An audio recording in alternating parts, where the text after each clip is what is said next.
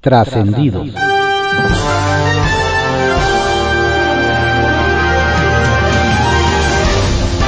Continuamos con la audiosíntesis informativa de Adriano Ojeda Román, correspondiente a hoy, jueves 5 de mayo de 2022. Demos lectura a algunos trascendidos que se publican en periódicos capitalinos de circulación nacional. Templo Mayor, por Fray Bartolomé, que se publica en el periódico Reforma. Imagine usted que hace cita con el doctor. Este lo ausculta, le hace análisis, le dice que tiene una enfermedad incurable y usted lo demanda porque no le gustó el diagnóstico. Así de absurdo es lo que está haciendo Claudia Sheinbaum con el peritaje sobre la tragedia de la línea 12. La moronista se niega a aceptar el reporte final de la empresa DNVGL porque no se ajusta al discurso oficial. La consultora de prestigio internacional llegó a la conclusión de que sí hay buena parte de responsabilidad en el gobierno de Sheinbaum por el siniestro que costó la vida a 26 personas. El colmo es que Sheinbaum pretende desacreditar a la empresa que ella misma contrató con el cuento de que está alineada con la oposición para golpearla. De hecho, existe el rumor de que Andrés Layuz, secretario de Movilidad, y Miriam Ursúa, titular de Protección Civil, intentaron convencer a la gente de DNV para que modificaran las conclusiones de su informe borrando las partes que inculpaban al gobierno de la Ciudad de México.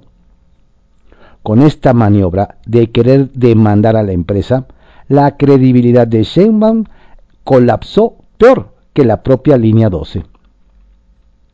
¡Auch! ¡Qué feo le pasaron por encima a Ricardo Sheffield desde la Secretaría de Gobernación!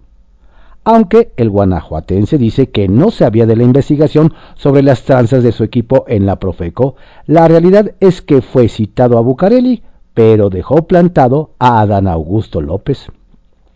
De ahí que la CEGOP se fue por su lado y anunció los cambios entre los colaboradores de Sheffield en la Procuraduría Federal del Consumidor. El nombramiento de Miguel Ángel Chico como su procurador jurídico es un golpe directo contra el expanista, pues se trata de quien fuera su adversario en Guanajuato. Lo curioso del asunto es que el guanajuatense está más preocupado por la grilla que por rendir cuentas ante la ciudadanía por los presuntos actos de corrupción en su periodo al frente de la Procuraduría. Ahora sí, como diría el propio Ricardo Sheffield, se pasa de rosca. Primer acto. El presidente de México se reúne en Palacio Nacional con un importante grupo de empresarios. Segundo acto, firma un acuerdo para controlar la inflación desatada. Tercer acto, no pasa nada de lo que prometieron. ¿Cómo se llamó la obra?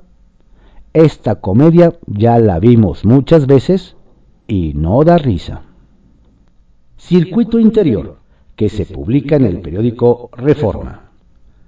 Ya son varios los empleados que acusan un ambiente difícil y para muestra ponen de ejemplo lo que desató el reporte final de DNV sobre la línea 12. Resulta que en áreas como PC, obras y consejería, los gritos de los funcionarios llegan un día sí y otro también con una puntualidad envidiable. Y hasta hubo un amago general de que únicamente personas de la máxima confianza y que sean fieles a la 4T, tendrán licencia para meterse en el tema porque en caso de que se filtre alguna información, todos saldrán bailando. Hasta más llamadas que de costumbre han registrado desde el antiguo Palacio del Ayuntamiento hacia la Fiscalía y el Tribunal por el mismo tema de la línea 12. ¿Será que se busca cuidar la imagen de Claudia Sheinbaum como contingencia para que no se le caiga la relación con su jefe? Es pregunta que no sabe de aire contaminado. Algunas prácticas de gobiernos pasados que fueron tan criticadas como recoger celulares en reuniones donde habla la jefa de gobierno, han sido retomadas casi como hacen con las promesas de campaña. Hay quienes son muy buenos para ver la paja en el ojo ajeno. Línea 13, que se publica en el periódico Contrarréplica apadrinan jóvenes. La jefa de gobierno de la ciudad anunció que funcionarios de su gabinete apadrinarán a 10.000 jóvenes que se encuentran en riesgo de delinquir.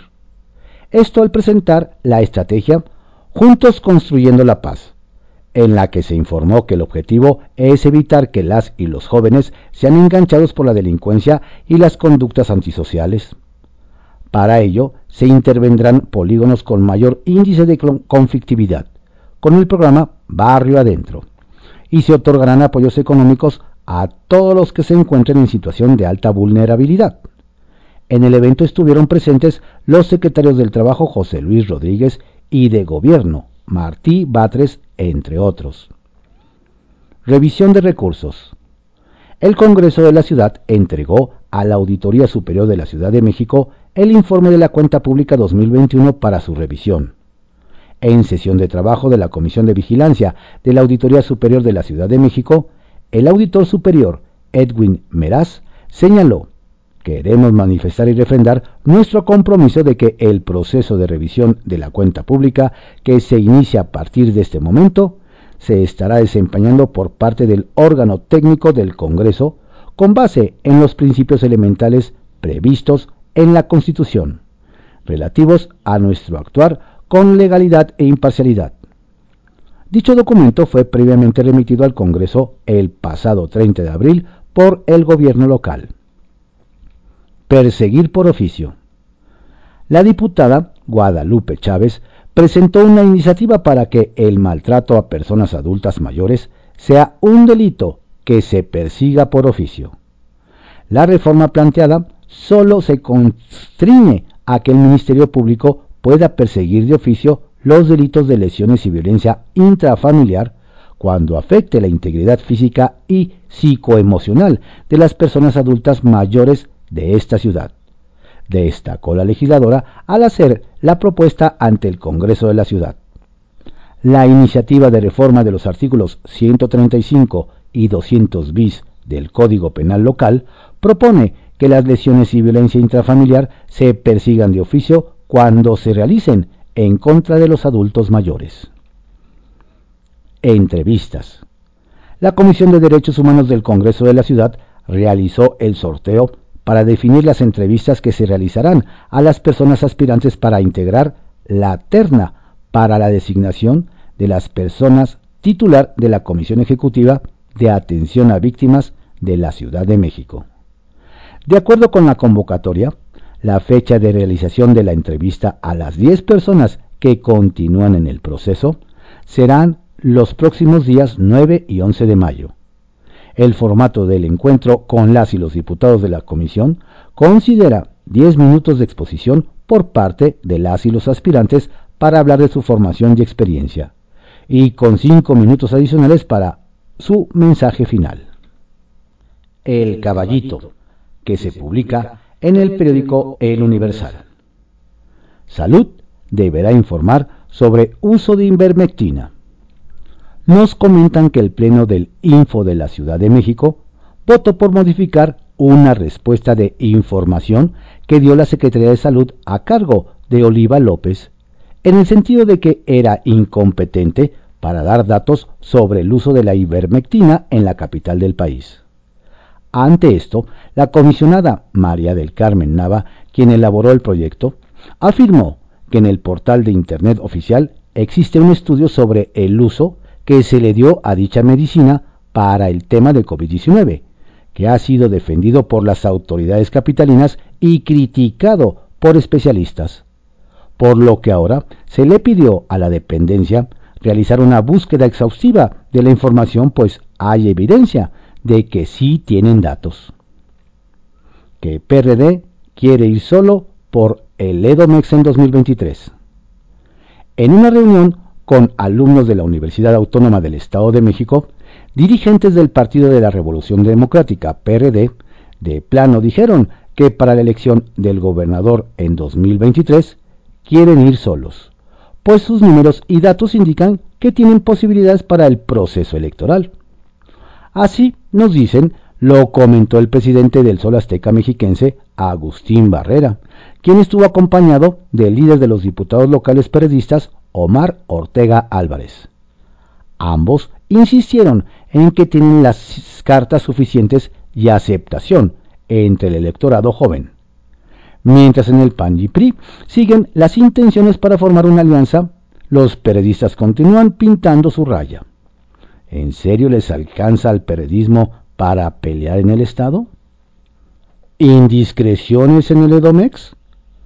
Nos dicen que durante la gira de hospitales abandonados que arrancaron diputados locales de Morena, en el municipio de Tlanepantla, la legisladora por Ecatepec, Azucena Cisneros, hizo una revelación que incluso algunos llaman infidencia, porque quien se las compartió fue el anterior secretario de Salud, Gabriel Ochea, quien dijo que el costoso hospital oncológico de Ecatepec está parado por un litigio interpuesto por el hijo de un político hidalguense, mismo que va ganando como constructor sin saber de hospitales. Así que el tema de las unidades médicas abandonadas sigue dando de qué hablar. Y seguirá. Kiosco, que se publica en el periódico El Universal. Boda nazi los pone en jaque. En Tlaxcala nos dicen, las cosas se salieron de control en lo privado y ahora los gobiernos estatal y federal se mantienen en la mira por la celebración de una boda con temática nazi, la cual fue celebrada el pasado viernes 29 de abril, fecha del aniversario matrimonial de Adolf Hitler y Eva Braun. La cuestión nos explican es que, por lo llamativa, la boda fue documentada por algunos medios y redes sociales, lo que generó gran exposición y que algunas organizaciones de derechos humanos nacionales e internacionales e incluso de víctimas del holocausto pidan a las autoridades posicionarse al respecto. Aunque a la fecha CONAPRED ya hizo lo suyo, nos indican que las miradas por el tema siguen sobre el presidente Andrés Manuel López Obrador y hasta rozaron a la gobernadora Lorena Cuellar de Morena. ¿Qué tal? Grilla y el primer informe del Gober. Nos cuentan que en Baja California Sur, el gobernador Víctor Castro de Morena rendirá este jueves su primer informe de gestión a 100 días de gobierno.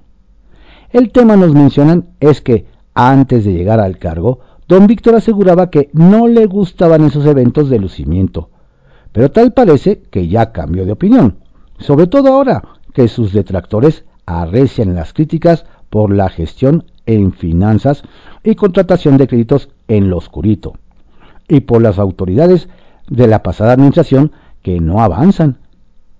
Por si fuera poco, nos añaden, hay quienes señalan que tanto el Gober como su gabinete andan más ocupados en la grilla política local, haciendo actos de presencia en marchas, lanzando indirectas o de plano organizando eventos para apapacharse. Ya veremos qué nos tiene que decir este día. Con la popularidad en el suelo. A quien las cosas le pintan nada bien, nos narran, es el alcalde de Guasave, Sinaloa, Martín Ahumada de Morena. Pues conforme su gestión avanza, acumula críticas y poco a poco se desvanece la imagen del agradable cardiólogo que le valió simpatías y votos el año pasado. Para empezar, nos dicen, Don Martín ha sido exhibido por violentar la ley y caer en desacato a una resolución del Tribunal de Justicia Administrativa, que le ordenó destituir al actual director jurídico del municipio. A esto nos detallan, se suma que mujeres burócratas sindicalizadas han acusado que durante una protesta en la que exigían el pago de salarios atrasados, fueron víctimas de atropellos y algunos golpes por una camioneta en la que viajaba el edil, quien a toda costa se abrió paso para no dialogar con ellas. Sacapuntas, que se publica en el periódico El Heraldo de México. Festeja en la Casa Blanca. Invitada de honor es Beatriz Gutiérrez Müller a los festejos del 5 de mayo en la Casa Blanca. Hoy, la esposa del presidente López Obrador estará en Washington, D.C., a convocatoria de la primera dama de Estados Unidos, Jill Biden, encargada de organizar la ceremonia. De ahí la mexicana viaja a Honduras, donde acompañará a su marido en la gira por Centroamérica. Acompañan al presidente. Por cierto, los titulares de la Defensa Nacional, Luis Crescencio Sandoval y de la Marina Rafael Ojeda viajan este jueves con el presidente a la gira por Centroamérica y Cuba. Ambos funcionarios son de la mayor importancia para los temas que se abordarán en cada país, pues tienen que ver con asuntos de seguridad, en especial sobre migrantes. El reproche de Saldívar. Duro reclamo lanzó el presidente de la Suprema Corte, Arturo Saldívar, por la violencia hacia las mujeres. En un evento con la ANUYES, el ministro reprochó los feminicidios, mientras la sociedad y las autoridades volteamos a otro lado. Esta situación, dijo, no puede continuar, por lo que requerimos tomar medidas urgentes y no multiplicar las excusas. Apoyo empresarial. Respaldo del empresariado recibió el plan contra la inflación del gobierno federal. El presidente del Consejo Coordinador Empresarial, Francisco Cervantes, enumeró las compañías que se suban a la estrategia. E incluso mencionó a Kimberly Clark, presidida por Claudio X González Laporte, padre de Claudio X González Guajardo, abierto opositor a la 4T. Ni estaba enterado. Por sorpresa tomó al titular de la Profeco Ricardo Sheffield la limpia en la instancia, ordenada desde la CEGOP de Adán Augusto López y la Función Pública de Roberto Salcedo.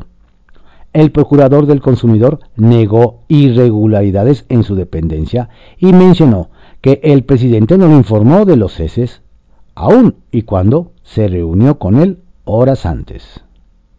Redes de Poder, que se publica en Reporte Índigo. Principio de reparto rumbo al 24. Los planes de Va por México comienzan a tomar forma con un planteamiento inicial que ya se baraja en la cúpula de la coalición. Para las tres elecciones que consideran vitales, la dirigencia de los partidos aliados, el PRI, pondría tentativamente al abanderado para el EDOMEX en 2023 el PRD, el de la Ciudad de México en 2024, y el PAN determinaría al aspirante presidencial, al ser el más fuerte del bloque. Sin embargo, nos comentan que la dirigencia priista contempla intercambiar la candidatura a la presidencia de la República a cambio de dejarle su bastión histórico a los panistas, siendo que más de uno ya alzó la mano para la gubernatura, y que el posicionado de momento es el exalcalde de Huizquilucan y diputado local blanqueazul, Enrique Vargas del Villar. Queda mucho tiempo y muchas cosas pueden cambiar. Nada está escrito sobre la piedra. La mudanza en la Secretaría del Trabajo y Previsión Social. Lo bueno es que el plan de mudanzas de las dependencias federales a ciudades del interior de la República se está olvidando poco a poco Sinceramente parece un proyecto que se va a dejar en el olvido como que no quiere la cosa. Y qué bueno, porque además de difícil, es caro. Así, sin plan de reubicación en mudanzas y otros fletes, la Secretaría del Trabajo y Previsión Social de Luisa María Alcalde acaba de autorizar un contrato por 5 millones de pesos con Muebles y Mudanzas Benítez SADCB aunque quisiéramos decirles en qué consiste. A algún ingeniero se le ocurrió la brillante idea de ponerle clave a la información pública y resulta que solo se puede acceder a los contratos con el permiso del área de sistemas de la dependencia. Esto debe quedar enmarcado como una de las más grandes proezas de la opacidad. Y eso que hay fuerte competencia. Bajo reserva que se publica en el periódico El Universal. Buscan acabar con ratas en Palacio Nacional. Nos detallan que últimamente en los pasillos, jardines, salones y oficinas de Palacio Nacional se pueden observar ratas. Ante esta plaga, la Presidencia de la República acaba de lanzar una licitación para acabar con estos roedores. La empresa que gane el contrato deberá colocar en zonas estratégicas cebos a base de materiales anticoagulantes sólidos y líquidos, y de ser necesario aplicar fumigantes en las madrigueras locales.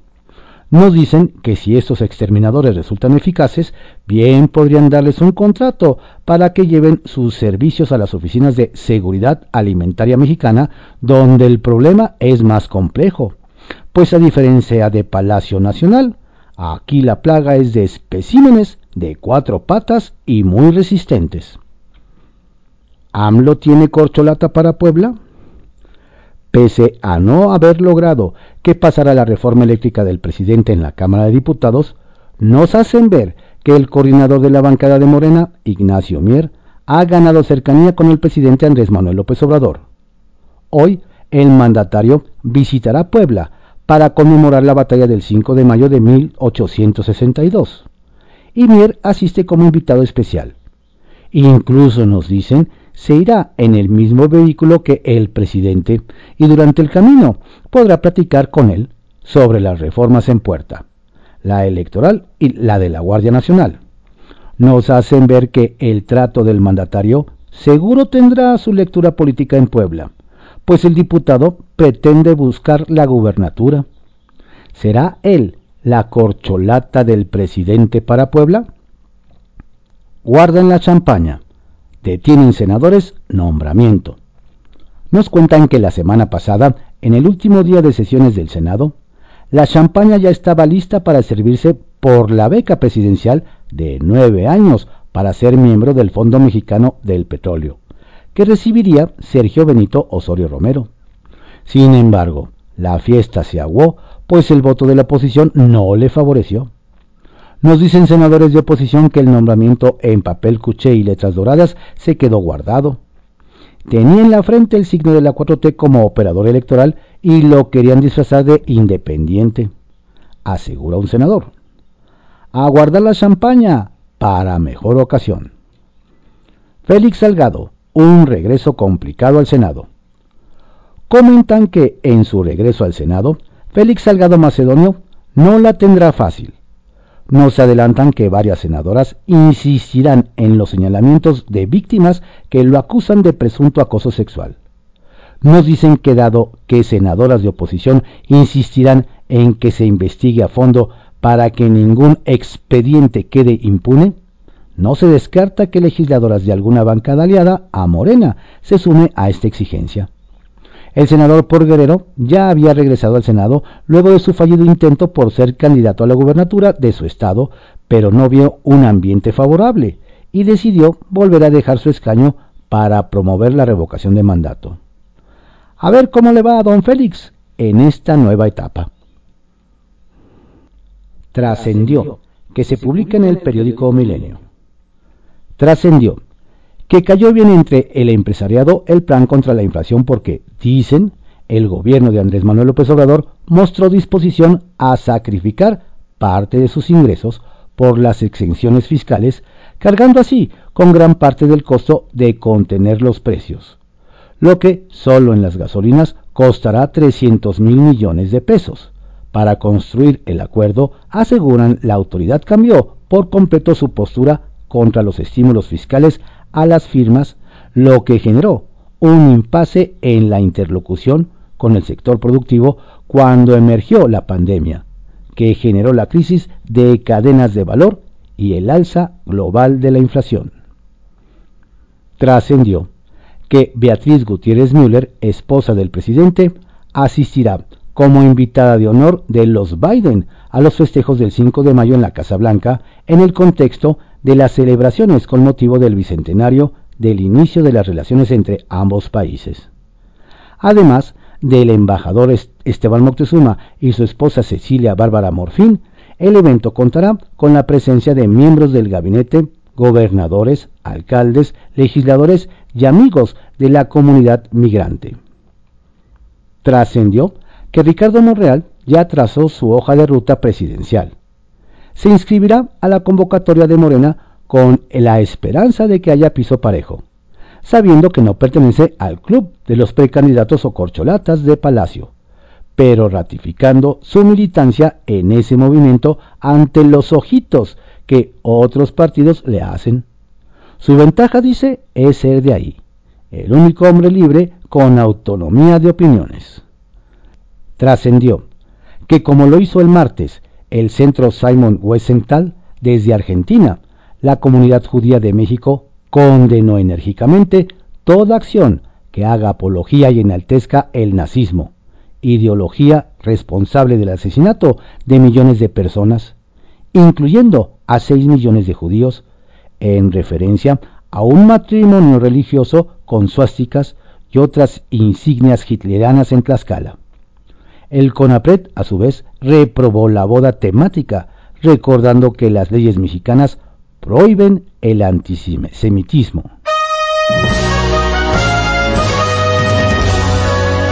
Estos fueron algunos trascendidos que se publican en periódicos de circulación nacional en la audiosíntesis informativa de Adrián Ojeda Román, correspondiente a hoy, jueves 5 de mayo de 2022. Tenga usted un excelente día. Cuídese mucho. No baje la guardia. Saludos cordiales de su servidor, Adrián Ojeda Castilla.